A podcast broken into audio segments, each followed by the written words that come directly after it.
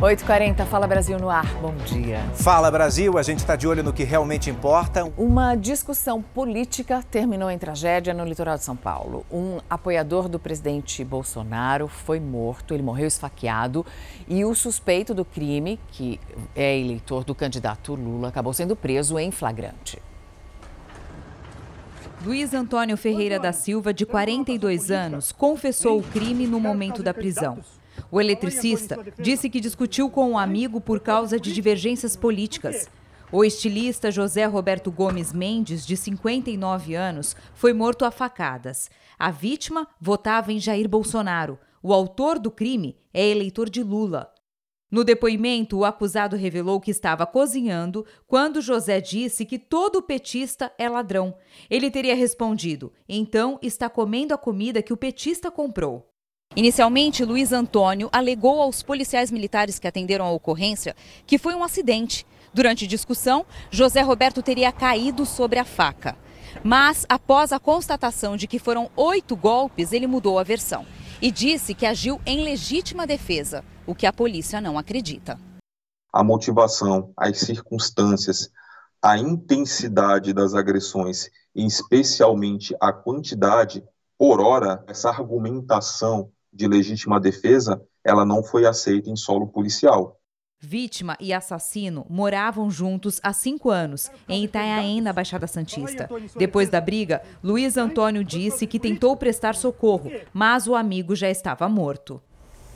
A emergência agora é na quarta maior cidade do Ceará. E a arma usada por um estudante para atirar contra três colegas dentro da sala de aula era de um parente. Para a polícia, o aluno disse ter planejado o crime porque sofria bullying. O atirador, de 15 anos, tem a mesma idade e cursa o primeiro ano do ensino médio, na mesma sala de aula das três vítimas. Esta é a pistola utilizada no crime. Ela está registrada no nome de um colecionador, atirador desportivo e caçador, um familiar do suspeito. Como uma arma de fogo, foi parar nas mãos de um adolescente que acabou trazendo essa triste situação. O aluno foi para a escola normalmente, levando livros e material.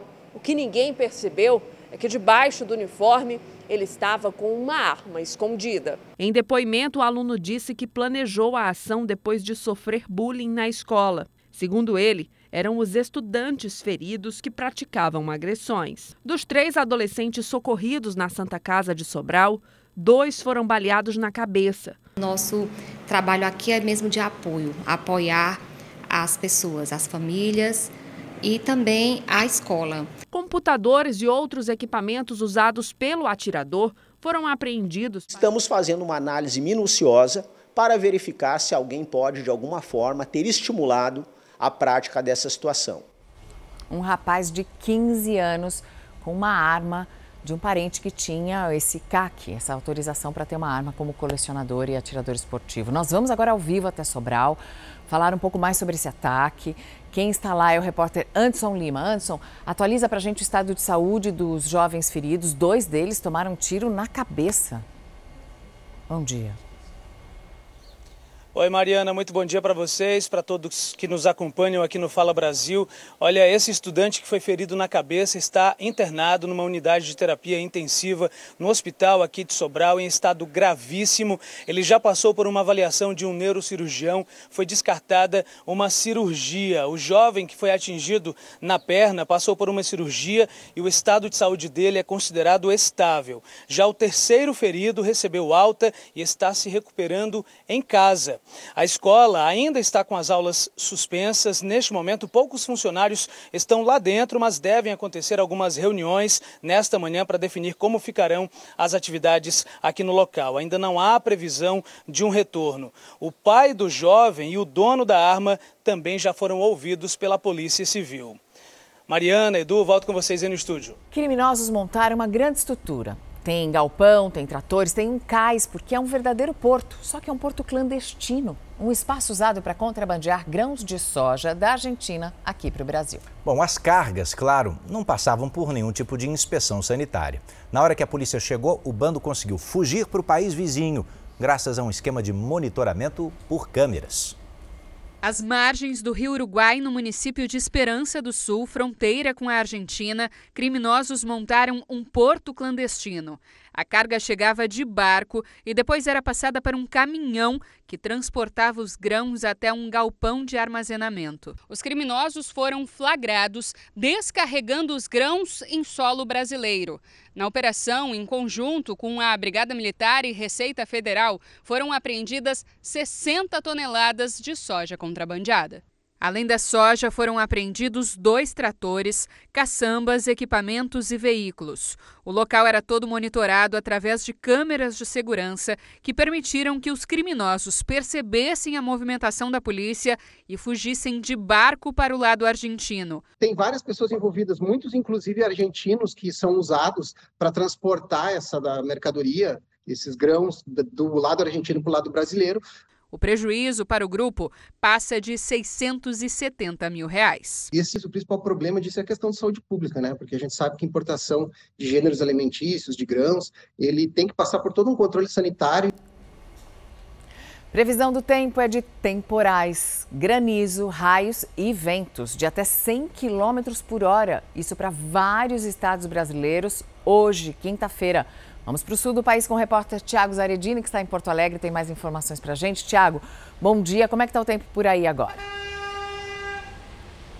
Oi Mariana, bom dia para você, a todos. Olha, nesse momento chove fraco aqui em Porto Alegre, mas não deve durar muito não. A previsão é de temporal para toda a quinta-feira. Essa chuva é causada por um ciclone extratropical que nesse momento atinge a costa do Uruguai. A Defesa Civil alerta para o risco de granizo, de ventos de até 100 km por hora, de descargas elétricas, tanto para o Rio Grande do Sul quanto para Santa Catarina, também o Paraná. São Paulo deve ser um dos estados mais atingidos pelo mau tempo. A chuva deve chegar entre a tarde e a noite nessa região. No Mato Grosso do Sul, um centro de baixa pressão provoca chuvas isoladas a qualquer hora do dia. Mariana, Edu. A gente fala sobre as eleições. Nesse segundo turno, o presidente Jair Bolsonaro vai dar atenção especial a Minas Gerais, estado que considera decisivo para o resultado. Ele recebeu novos apoios oficialmente, dessa vez dos governadores reeleitos do Paraná e do Distrito Federal.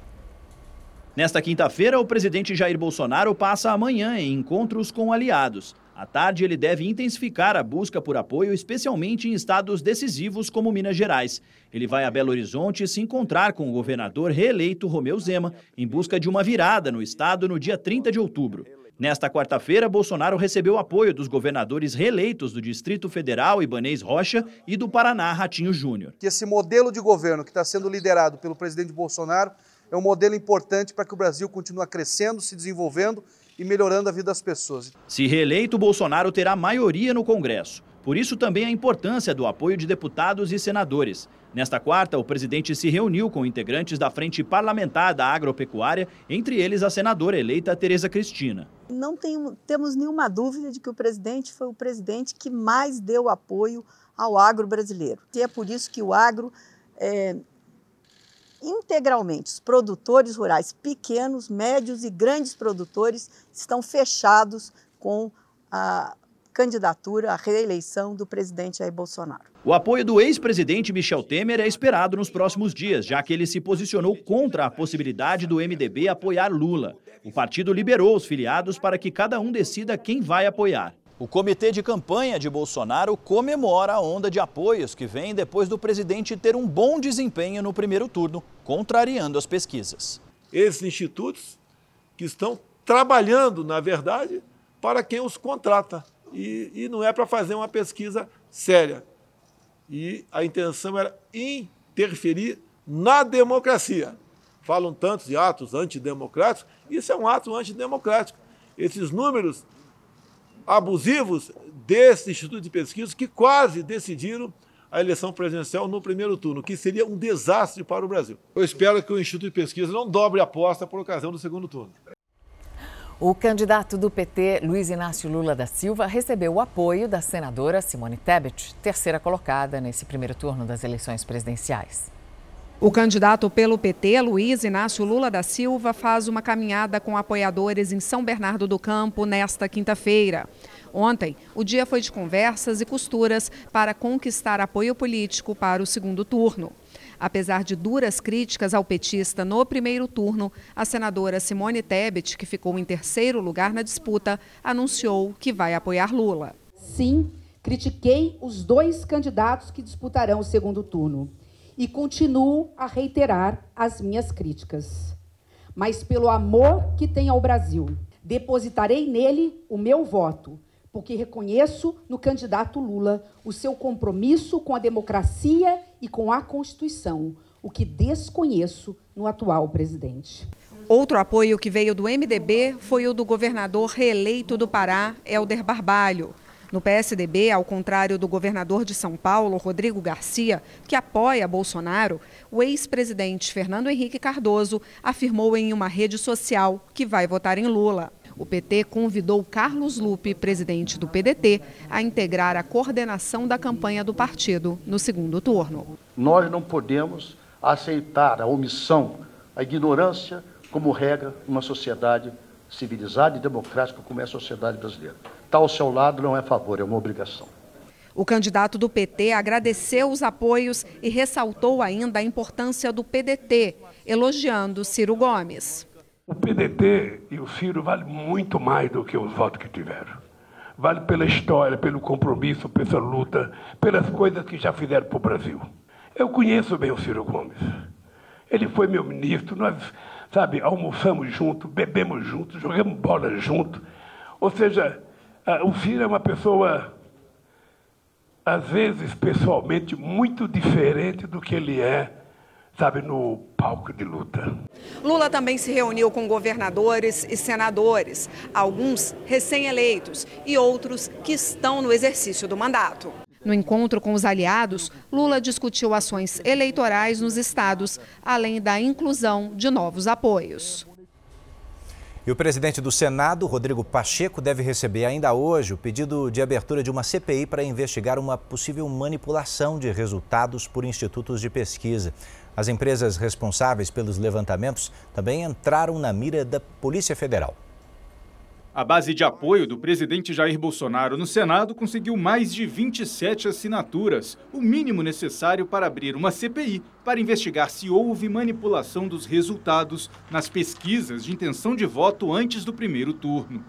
O senador Marcos Duval, do Podemos, conseguiu em um dia e meio o apoio de 29 parlamentares no pedido de abertura de CPI. A previsão é que o documento seja entregue nesta tarde ao presidente do Senado, Rodrigo Pacheco. A Polícia Federal também deve abrir um inquérito para apurar erros nas pesquisas de intenções de voto nos próximos dias. De acordo com fontes da Polícia Federal ouvidas pela Record TV, o objetivo é apurar se houve irregularidade ou crime na divulgação das pesquisas que se mostraram muito diferentes do resultado final da votação no domingo. Os policiais irão aos institutos para visitar os locais. IPEC, Datafolha e IPESP são os institutos de pesquisa que mais se distanciaram dos números mostrados na votação de domingo. Previam 37%, 36% e 35% para Bolsonaro, respectivamente, e chegaram a prever 14 pontos percentuais a mais para o ex-presidente Lula. Mas a diferença nas urnas foi de 5,23 pontos percentuais. Quest, Atlas Intel, Poder Data, Ideia, MDA e Paraná Pesquisas também erraram. Previam entre 38% e 41% para o atual presidente, que teve 43,20% nas urnas. Advogados da campanha do presidente Bolsonaro também acionaram a Procuradoria-Geral Eleitoral e o Tribunal Superior Eleitoral. Uma proposta do senador Eduardo Girão também está em discussão na Comissão de Constituição e Justiça. Ela prevê a proibição da divulgação de pesquisas 30 dias antes das eleições. Pesquisas servem para partidos terem uma orientação né, é, de, de estratégia política. Eu não sou contra isso. Agora, elas serem divulgadas por público, elas interferem nas eleições. O Senado e a Câmara precisa finalmente legislar para evitar é, que vire caso de piada cada vez maior para uns e caso de polícia para outros. A Associação Brasileira de Empresas de Pesquisa, que reúne a maior parte dos institutos do setor, divulgou nota sobre o assunto e disse que as pesquisas fornecem uma tendência sobre o que o eleitor pretende fazer, mas não são projeções dos resultados apurados nas urnas. Um hospital de São Paulo foi condenado a pagar uma indenização à família de uma das vítimas da Covid. Segundo as investigações, o hospital não isolou esse paciente que tinha outra doença durante a pandemia, fazendo com que ele ficasse exposto aos perigos do vírus. A família vai receber 70 mil reais por danos morais e imprudência. Esse é o primeiro caso desse tipo aqui no Brasil, mas aconteceu um parecido nos Estados Unidos. Um idoso foi deixado na enfermaria e ali dentro do hospital pegou Covid e morreu. Ônibus que fazem o transporte público em Salvador estão deixando de passar num bairro depois que surgiu a notícia de que estava havendo ali, sabe o quê? Toque de recolher. Fala, Juliana Tourinho. Conta pra gente as informações. Bom dia, que bairro é esse?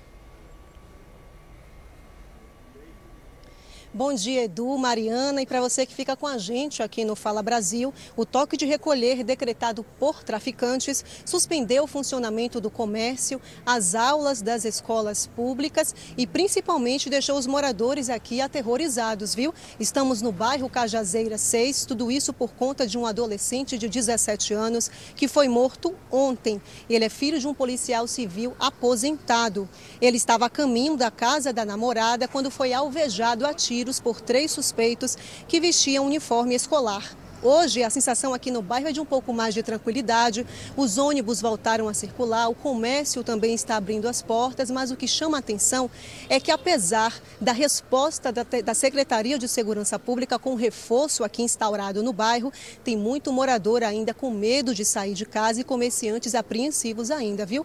Com medo de abrir as portas. Mais de 160 agentes fazem toda a segurança aqui no bairro Cajazeiras e oito viaturas circulam diuturnamente aqui. Edu, Mariana. Só quem já foi enganado sabe como é fácil cair num golpe aqui no Brasil. Até porque os criminosos não param de inventar novas estratégias. Então, a gente separou aqui os cinco golpes mais convincentes do momento. Sabe por quê? Porque se você tiver informação, se você vir que outras pessoas já caíram e como foi feito isso, essa é a melhor defesa para tentar evitar você de perder dinheiro, evitar uma tremenda dor de cabeça depois. Olha só.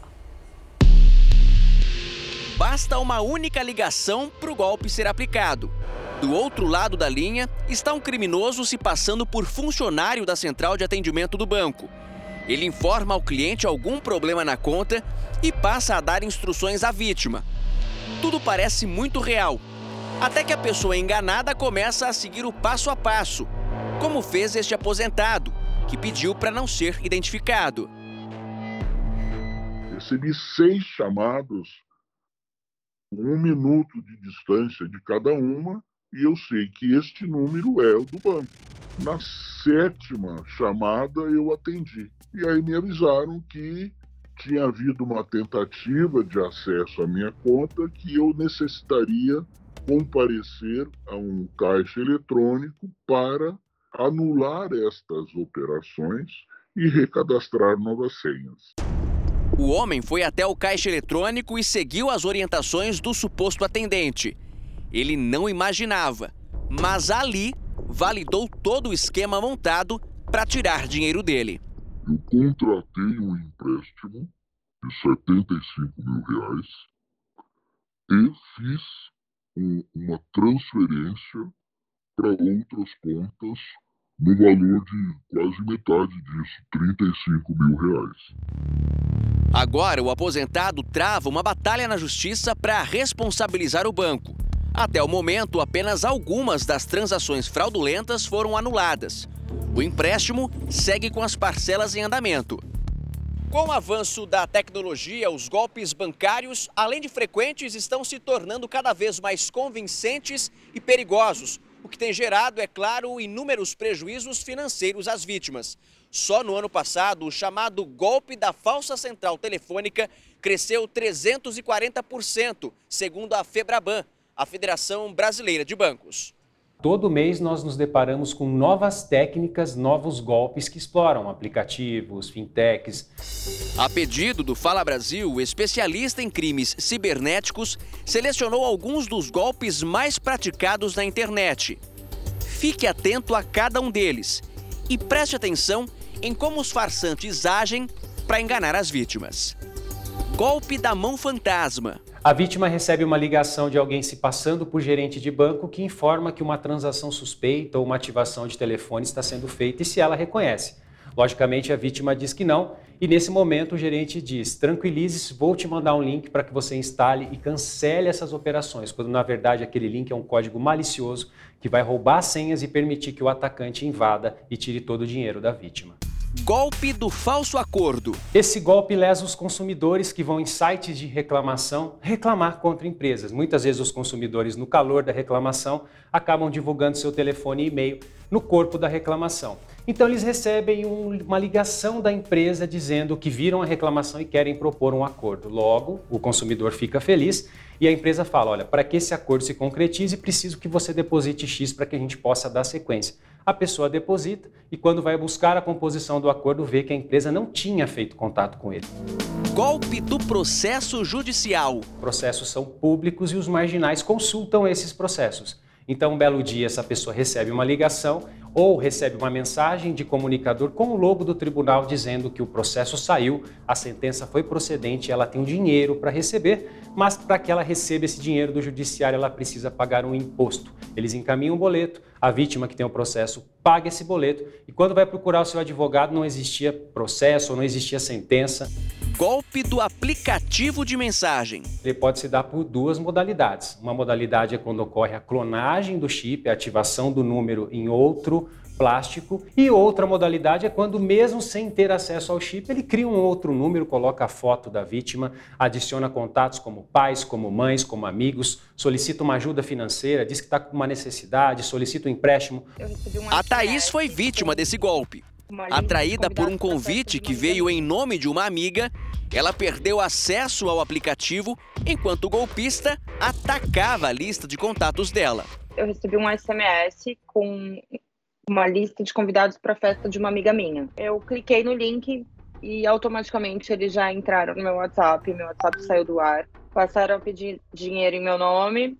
Se antes, quando o golpe do bilhete premiado era a bola da vez, todo o cuidado já era pouco, Imagine agora, com a combinação tecnologia, má fé e criatividade das quadrilhas. As vítimas têm que ficar atentas, conhecer os protocolos de bancos, entender que banco não manda mensagem, banco não vai encaminhar link para que você clique e atualize o seu sistema. E em caso de dúvidas, imediatamente desligue, finalize esse contato e busque os canais oficiais. E eles demonstram que tem grande urgência né, para resolver o problema. É assim que agem os bandidos. Atenção para essa notícia de agora cedo. A polícia no Rio Grande do Sul está fazendo uma mega operação contra uma facção que também está aplicando um golpe, só que dessa vez é o golpe do nudes. Quem vai contar para a gente como ele funciona é a repórter Natália Sattler, que acompanha essa operação policial. Natália, muito bom dia para você. Quantas pessoas foram presas até agora? Bom dia, Mariana. Até o momento, 24 pessoas foram presas. Mas como a investigação ainda está em andamento, é possível que mais pessoas sejam presas hoje. A investigação descobriu que a quadrilha movimentou em apenas três meses cerca de 2 milhões e meio de reais. Parte dos presos são laranjas, que são pessoas que usam as próprias contas bancárias para movimentar esse dinheiro arrecadado pelos golpes e distribuir ele para a quadrilha. Os cabeças desse esquema já estão presos e a polícia acredita que eles têm envolvimento com uma facção aqui do Rio Grande do Sul envolvida com o tráfico de drogas. E olha, para o golpe dos nudes, ele funciona da seguinte forma: os criminosos eles se disfarçam ali, utilizam imagens, fotos de adolescentes para atrair os, as vítimas, que geralmente são empresários, homens mais velhos na internet. Eles começam a conversar e a partir daí trocam mensagens, fotos íntimas e aí sim a quadrilha começa a extorquí-los. Mariana, Edu. É extorsão, né, Natália? É chantagem e tudo começa com um relacionamento virtual. E acontece agora uma mega operação em São Paulo contra pessoas suspeitas de praticar furtos em apartamentos, apartamentos luxuosos no Paraná. Quem tem as informações para a gente ao vivo é o Rafael Ferraz. Rafael, quantas pessoas foram presas em São Paulo por esses roubos no Paraná? Bom dia. Olha, pelo menos 10 pessoas até o momento, viu, Mariana? Bom dia para você, para o Edu e para quem nos acompanha por todo o país. Essa é uma operação, gente, que já vem sendo montada há cerca de um ano. Isso porque, segundo a Polícia Civil, essa quadrilha era daqui de São Paulo e atuava, então, no sul do país. E como é que funcionava todo este esquema? As pessoas que foram presas nesta quinta-feira são as pessoas ali que aliciavam menores de idade para que esses adolescentes conseguissem, então, com facilidade, entrar nestes prédios de luxo lá do Paraná. E aí, em seguida, estes menores de idade acabavam liberando o acesso para as pessoas que foram presas nessa quinta, para que elas então arrombassem os apartamentos e furtassem então objetos de valores. Essas viaturas estão montadas aqui e vão seguir agora né, para mais prisões. Mariana, Edu. E a gente volta a falar das eleições presidenciais. Agora, agora pela manhã, o presidente Jair Bolsonaro recebeu mais apoio durante um café da manhã no Palácio da Alvorada. E a Vanessa Lima está lá e conta quem chegou para o apoio, Vanessa.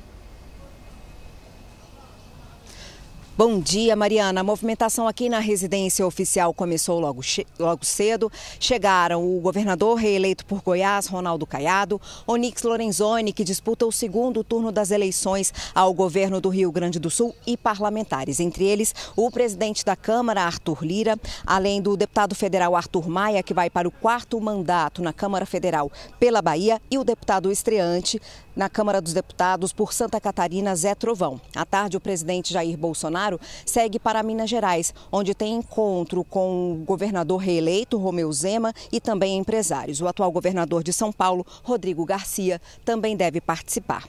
Mariana, Edu. Dois olhares ao vivo, ao vivo destas eleições. De Brasília, vamos para São Paulo, onde Lula, candidato do PT, volta agora de manhã ao reduto eleitoral dele para uma caminhada. Tainara Figueiredo com a gente, acompanha. Bom dia, Tainara. Bom dia, Edu. Bom dia a todos. Luiz Inácio Lula da Silva e o candidato a vice-geral do Alckmin fazem uma caminhada daqui a pouco, às 10 horas da manhã, pelas ruas de São Bernardo do Campo, no ABC Paulista, cidade considerada reduto eleitoral do petista. A concentração acontece agora aqui na sede do Sindicato dos Metalúrgicos. Foi aqui que Lula começou a aparecer para o país, ainda na liderança do sindicato, e sempre fez questão de dar atenção ao município em suas campanhas à presidência. Lula cumpre o restante da agenda no período da tarde. E uma curiosidade sobre essas eleições, a Câmara Municipal, a Câmara Municipal aqui de São Bernardo do Campo aprovou ontem a concessão do título de cidadão honorário ao presidente candidato à reeleição Jair Bolsonaro. Mariana, Eduardo. Obrigada, Tainara. E os candidatos aos governos dos estados que foram para o segundo turno também estão buscando alianças e acordos. Em São Paulo, as agendas estão cheias de reuniões e caminhadas pelas ruas. Tarcísio de Freitas vai viajar para Sorocaba, no interior do estado, para fortalecer a campanha nesta quinta-feira. O candidato ao governo de São Paulo do Republicano se reuniu com dirigentes do União Brasil.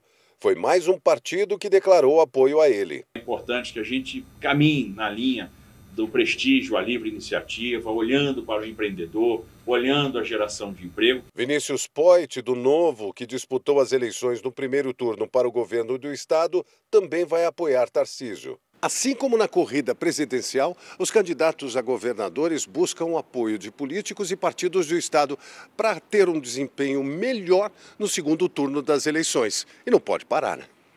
O candidato Fernando Haddad participa de uma caminhada em São Bernardo do Campo agora de manhã. Ontem foi dia de receber apoio do PDT, partido de Ciro Gomes, que também está com o PT na campanha presidencial. Nós temos toda a condição de reiterar as nossas propostas e, eventualmente, acolher propostas de outras forças políticas. Na Bahia, a ACM Neto do União Brasil deu entrevistas, se reuniu com a equipe de campanha e participou de uma carreata em Salvador para comemorar o apoio de João Roma, candidato que ficou em terceiro lugar no primeiro turno. Jerônimo Rodrigues, do PT, recebeu apoio do Partido Patriota e, durante o dia, participou de reunião com aliados para definir estratégias para o segundo turno. No Rio Grande do Sul, a expectativa de Onyx Lorenzoni é contar com a presença do presidente Bolsonaro em comícios pelo Estado. Um grupo forte do PMDB do Rio Grande do Sul e a gente espera que a gente consiga eh, unir essa parte do PMDB para que também caminhe conosco agora na eleição. O candidato gaúcho Eduardo Leite também articula alianças com outros partidos para o segundo turno. Nesta quarta, ele garantiu o apoio do PSB. Uma família, né, um tem que fazer gestos e concessões para os outros. Isso pode ser feito, mas não se pode exigir que eh, se mude programaticamente a agenda de uma candidatura. Cansaço, febre, perda de apetite. Sintomas comuns para muitas doenças, né? Mas pode ser meningite. Meningite mata. Essa doença já causa um surto perigoso na maior cidade do país, onde foi registrado ou registrada mais uma morte. Tem vacina para isso. Vamos ficar bem informado, vai. Os dois novos casos de meningite são de uma mulher de 20 anos que mora na zona sul de São Paulo e um homem de 22 anos da zona norte que não resistiu à doença. A capital paulista já soma 58 casos de meningite desde o início deste ano. Mortes foram 10. Na zona leste de São Paulo há um surto da doença. Só lá foram registrados cinco casos do mesmo tipo, o C, entre 16 de julho e 15 de setembro.